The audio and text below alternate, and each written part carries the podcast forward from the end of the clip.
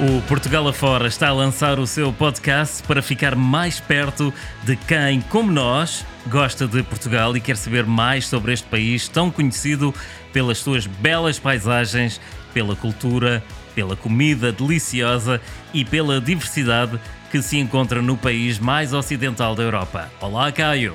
Olá, Pedro, tudo bem? É um prazer estar aqui falando com os nossos ouvintes para partilhar um pouco sobre Portugal. Mas antes, vamos falar um pouquinho sobre nós. Quem é o Portugal afora? Nós somos dois amigos que adoram um bom bate-papo e levar turistas para passear por esse Portugal afora. Quem é Pedro? Olha, uh, tanta coisa para dizer. Eu tirei jornalismo na universidade. Isto já foi há, há tanto tempo, em 1991, imagina só, uh, na Universidade Autónoma de Lisboa e naquela altura tinha uma colega uh, que me desafiou e, e ela acabou por ir para a Espanha. Mas ela dizia: Ai Pedro, não podemos ficar só aqui, temos que fazer qualquer coisa. Não podemos ficar nesta vidinha. Lembro-me perfeitamente. E, e então desafiou-me a ir para a Espanha e eu fui para fazer um curso em produção audiovisual que acabei por achar que não era bem aquilo que eu queria e fui assim, sem nada, de mãos a abanar, para a Inglaterra. Quando eu digo de mãos a abanar, porque não tinha um, um lugar garantido, como tinha em Espanha. E sabia falar inglês já ou não? Eu, quer dizer, eu sabia aquilo que as pessoas acham que sabem, não é?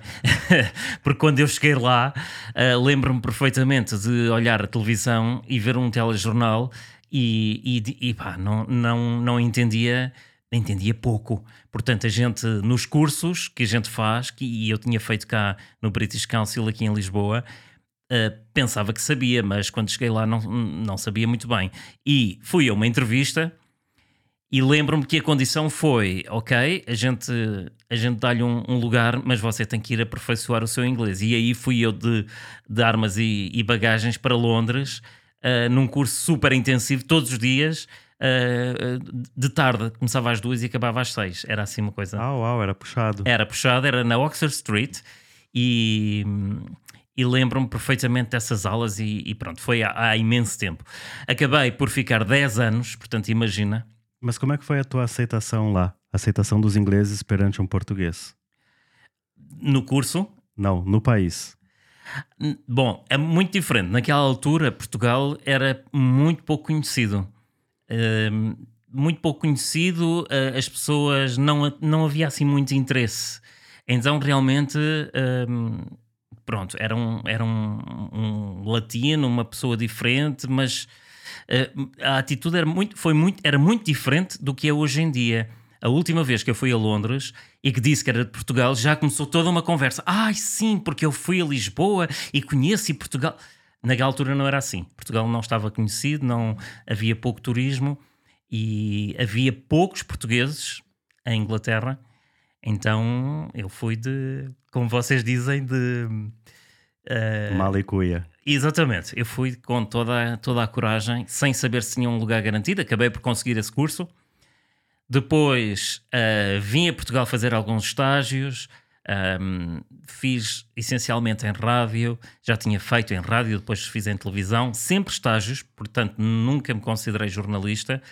E, e depois decidi voltar, porque não sei, havia um, um bichinho uh, de, de, Inglaterra e então, em vez de ficar um ano, fiquei 10, imagina.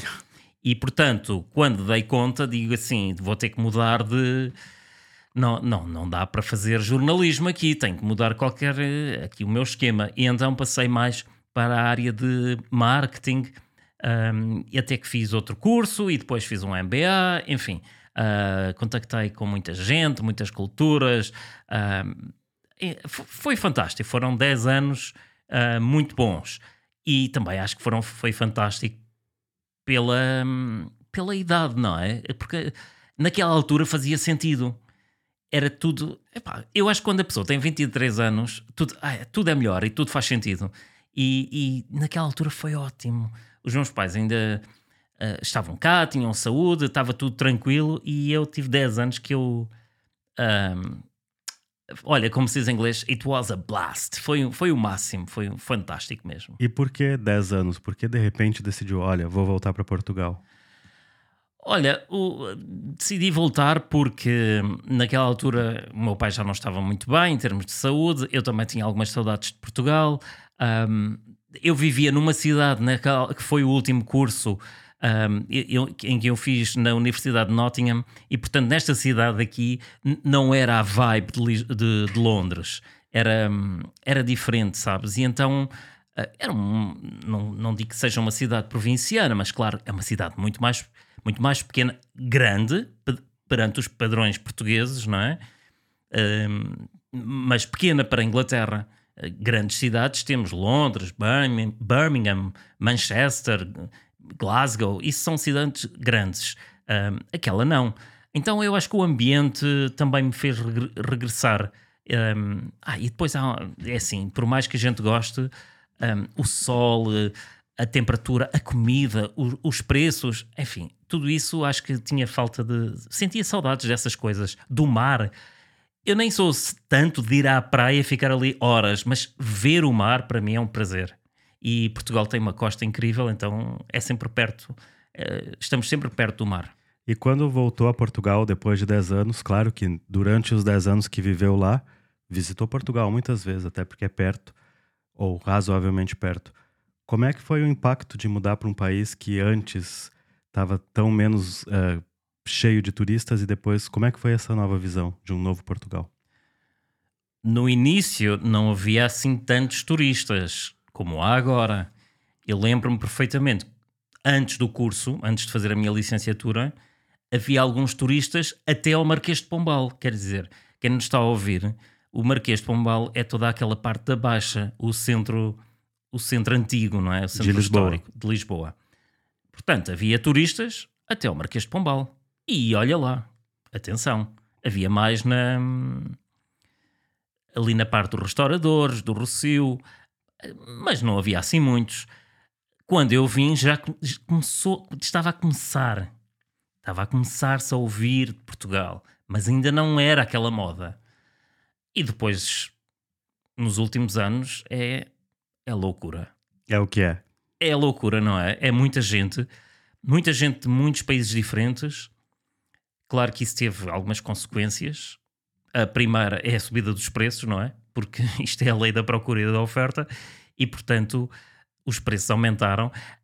Mas mesmo assim, apesar de Lisboa ser uma cidade hum, que hoje em dia é mais cara, eu acho que hum, há aqui uma, um- em Portugal uma coisa que, que eu acho que nos outros países às vezes não há, que é com algum jeitinho, quase aquele jeitinho brasileiro, a gente consegue uma comida mais barata, um café diferente. Ah, vou ali, mas não é nesta esquina, é na outra, no outro quarteirão, no outro Mas- bairro, já tem um, um café diferente, mais barato, sabes? Mas vamos falar sobre isso mais à frente, nas dicas aqui sobre Portugal. Agora Vamos. vamos falar sobre o Pedro. Quando chegou então, aí tu fizeste o quê? Olha, quando eu vim, eu tinha feito um- uma tese de, de mestrado ah, sobre uma empresa, ah, o lançamento de uma empresa, e foi isso que eu fiz. Eu lancei uma, um- uma empresa de distribuição de produtos de higiene, eh, corpo e banho, essencialmente, produtos de- mais finos, mais caros, e, e foi isso que eu fiz durante 10 anos, ah, 13 anos, na verdade. Eh, gostava, mas não era assim aquela minha paixão. Então decidi que não era bem aquilo que queria fazer e a vida é só há uma. E então acabei por optar por uma coisa que eu gostava, que era tinha a ver com pessoas, tinha a ver com Portugal, tinha a ver com ahm, falar, socializar, e eu acho que turismo encaixa nesses pontos todos. Não poderia concordar mais porque adoro viajar. Vou me apresentar então agora, Pedro. Pode Sim. ser? É, eu sou Caio, na verdade Emílio Caio Ferraço. Sou do sul do Brasil e estava já com a vida estável e confortável.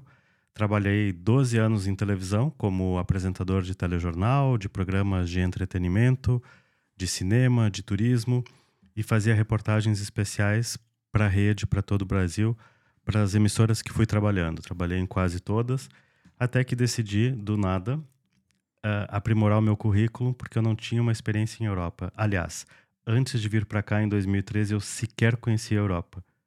Porque Uhum. para nós que moramos na América do Sul, A gente, como é óbvio, conhece os países sul-americanos, a América do Norte, é mais fácil. Então não conhecia ainda e vim para cá em 2013 para fazer um mestrado em televisão e cinema.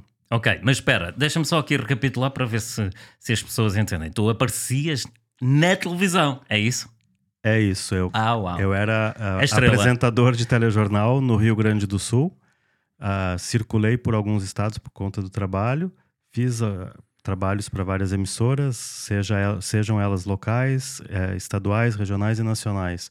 E além disso, também tinha uma produtora de vídeo com um amigo meu que nós fazíamos documentários e fizemos um curta-metragem de ficção que foi bastante comentado na época do lançamento.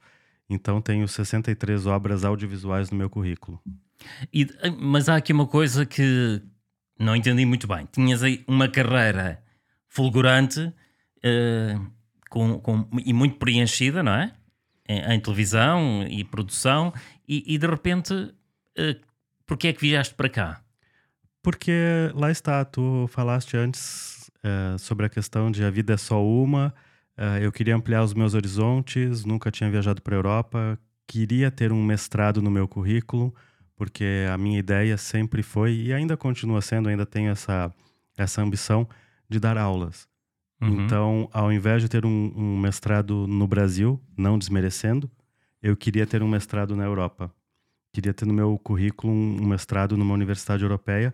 E a minha primeira escolha, confesso, não foi Portugal. Qual foi? Era a Itália. Eu queria fazer, porque eu sou da região sul do Brasil, nós somos majoritariamente colonizados, majoritariamente não, nós somos colonizados por italiano, sou da Serra Gaúcha, então queria fazer uh, mestrado na Itália até por ter cidadania. Só que aí é, a opção Portugal veio a, acima pela questão da língua, apesar de que eu falava, falo italiano, estudei alguns anos italiano, mas a pessoa esquece depois que não fala. Eu só entendo. É, então acabei escolhendo Portugal por gostar da universidade, por ter pesquisado minimamente sobre o país e vim para cá em 2013 para estudar e nunca mais voltei. Claro, voltei para visitar, mas é, Portugal agora já é minha casa. Sim, e por que que não, não voltaste? Porque aqui em Portugal uh, a gente tem uma sensação, uma coisa que nós infelizmente ainda não temos no Brasil. Foi o principal motivo que me fez ficar por aqui. E se você tiver algum amigo brasileiro que mora em Portugal, possivelmente vai dizer a mesma coisa, que é a sensação de segurança. Portugal é um país absurdamente seguro. A gente se sente confortável andando por qualquer lugar do país. Claro, há lugares menos bons do que outros, isso é natural mas é muito seguro. A gente pode sair do centro da cidade, no bairro Alto, por exemplo, onde tem os bares, e ir para casa a pé. Nada vai acontecer. Nos transportes públicos, eu já perdi meu celular ou telemóvel, como é chamado aqui, e consegui no mesmo dia o aparelho de volta, porque viram no banco do, do metro e devolveram. Então, fui lá buscar coisas que dificilmente aconteceriam num lugar menos pacífico. Então, o principal motivo foi esse. Mas, além disso, também gosto muito de Portugal porque é um país pequeno, acolhedor, não no começo, tem que admitir. Uhum. Vocês portugueses são um pouco fechados no começo. Não se, são como nós brasileiros, eu pensei que fosse uau, fazer amigos logo de cara, porque estava mal acostumado, tinha muitas pessoas que me conheciam por causa do meu trabalho em televisão, tinha muitos amigos, tenho muitos amigos, muitos conhecidos e aqui foi um choque brutal. Sim, concordo contigo. Eu acho que eu acho que Portugal está. Para quem viveu em Inglaterra e, e alguns de vocês que estão a ouvir, se calhar também viveram ou conhecem alguém que viveu na Alemanha e na, ah, na Dinamarca, na Escandinávia, não é? Um, eu, eu acho que Portugal está entre o meio, geograficamente, porque está mesmo, e, e também em termos de, das pessoas e do convívio. Nós não somos nem tão distantes quanto os povos do Norte, mas confesso que também não somos como no Brasil. E eu, sabes, naquela altura que eu disse que não havia muitos brasileiros em Inglaterra, um, peço desculpa, não havia muitos portugueses, uh, havia era muitos brasileiros, porque há brasileiros em todo o mundo, não é? E lembro-me que eu tinha muito mais amigos e conhecidos brasileiros, porque andava. Ora, a gente está muito tempo, uh, quando eu estive lá em Inglaterra, que tive que trabalhar em, algumas coisas diferentes, não não me envergonho de nada. Tive, trabalhei num bar, foi fantástico, conheci muita gente. Um, e, e, e ganhavam dinheiro interessante e portanto um, foi uma experiência boa e nessa altura havia sempre ah, a, a, pergunta da praxe, que a gente diz da praxe, que é a pergunta típica, é onde, de onde é que você é? E havia muitos brasileiros.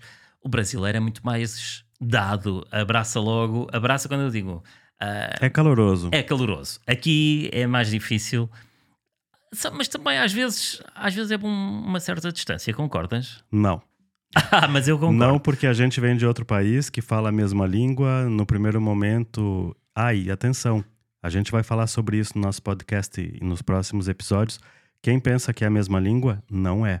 Então houve algumas dificuldades. Não, eu estou a falar chinês, não é? Houve algumas dificuldades na, na, na minha chegada, porque a, a, gente quer dizer uma coisa e significa outra completamente diferente. Às vezes, algumas coisas que dizemos no Brasil são ofensivas aqui e também o contrário. Uhum. Então, o português não facilita muito no começo. Se bem que isso foi em 2013, porque agora, com o crescimento do turismo, a coisa mudou.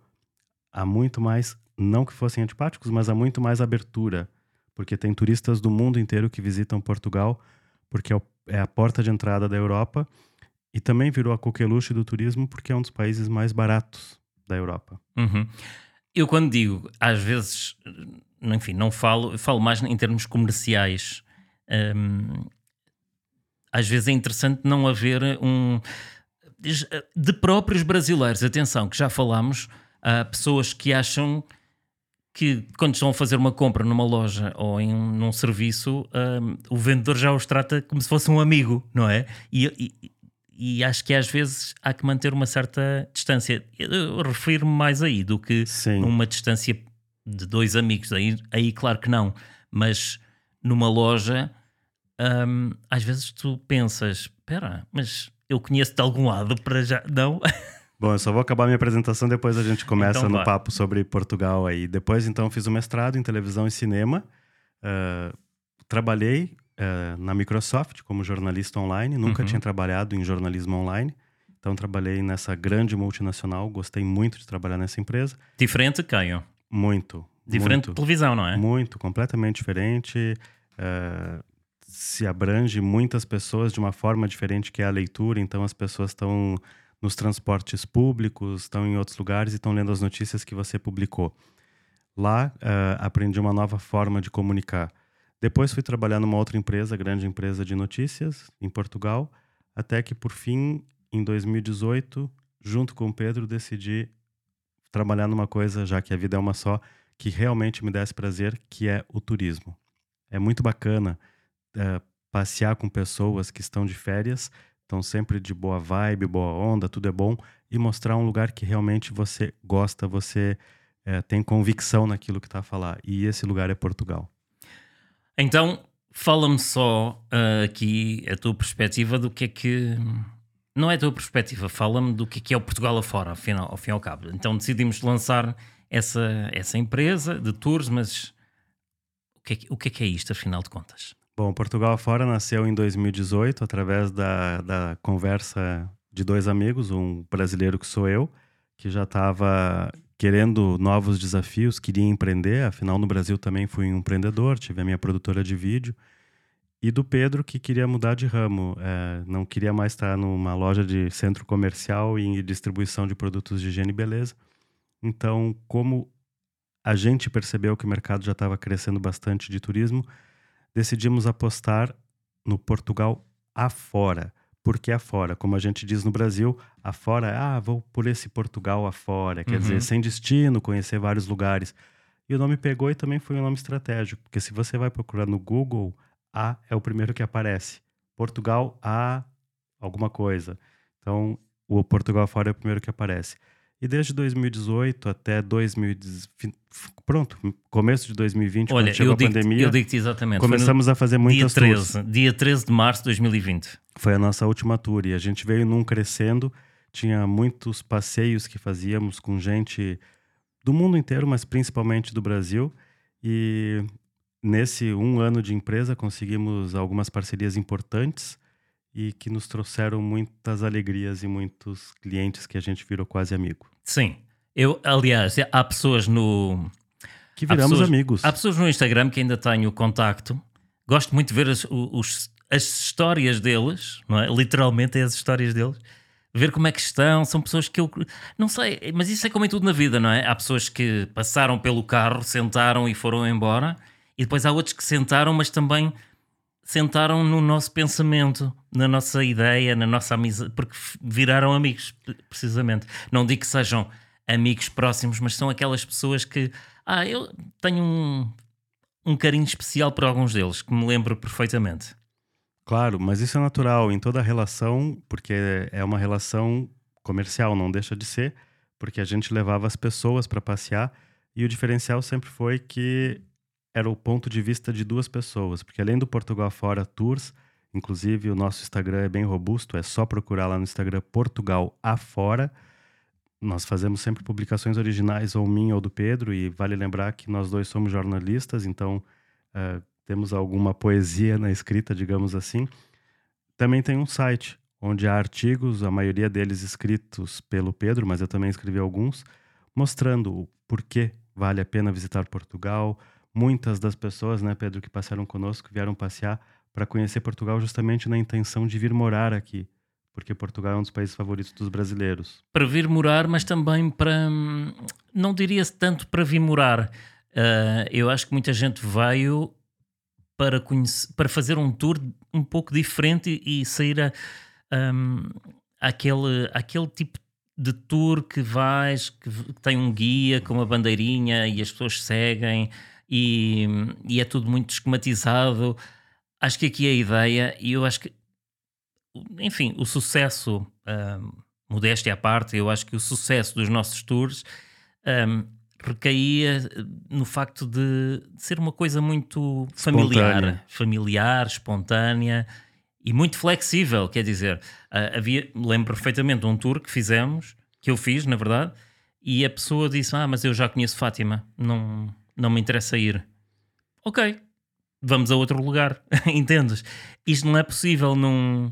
Numa, numa empresa numa muito rigorosa. Não, porque já está tudo muito esquematizado. Não quer dizer que a gente vá mudar tudo e mais alguma coisa, mas um, é, é, mais flexível, eu acho. E através do Portugal fora também, não sei como é que estamos no nosso tempo aí, até para não ser muito maçante, mas no nosso. O Portugal fora me permitiu conhecer muito do país e realmente Portugal tem muito a oferecer, tem diversidade. Eu sou de um país muito grande, então na minha zona majoritariamente só há frio. Eu, eu não, moro, eu não conheço a tua zona. Eu moro na Serra Gaúcha, ou sou da Serra Gaúcha, Mas agora há, moro em Lisboa. Sabes uma coisa, eu conheço o Brasil. Tu conhece o Nordeste, né? Eu, que é ah, todos, não, to, sim, todos os europeus gostam Mas o, Norde, o Nordeste é Brasil. Claro. Então, uh, e, e, e, é, lindo. E lindo. E as pessoas. Uh, ah, é aquilo que eu mais gostei. Olha, lindo. Pá, mas as pessoas. As pessoas são fantásticas. Um, eu acho que todas as pessoas, cada pessoa é uma pessoa, não é? Claro.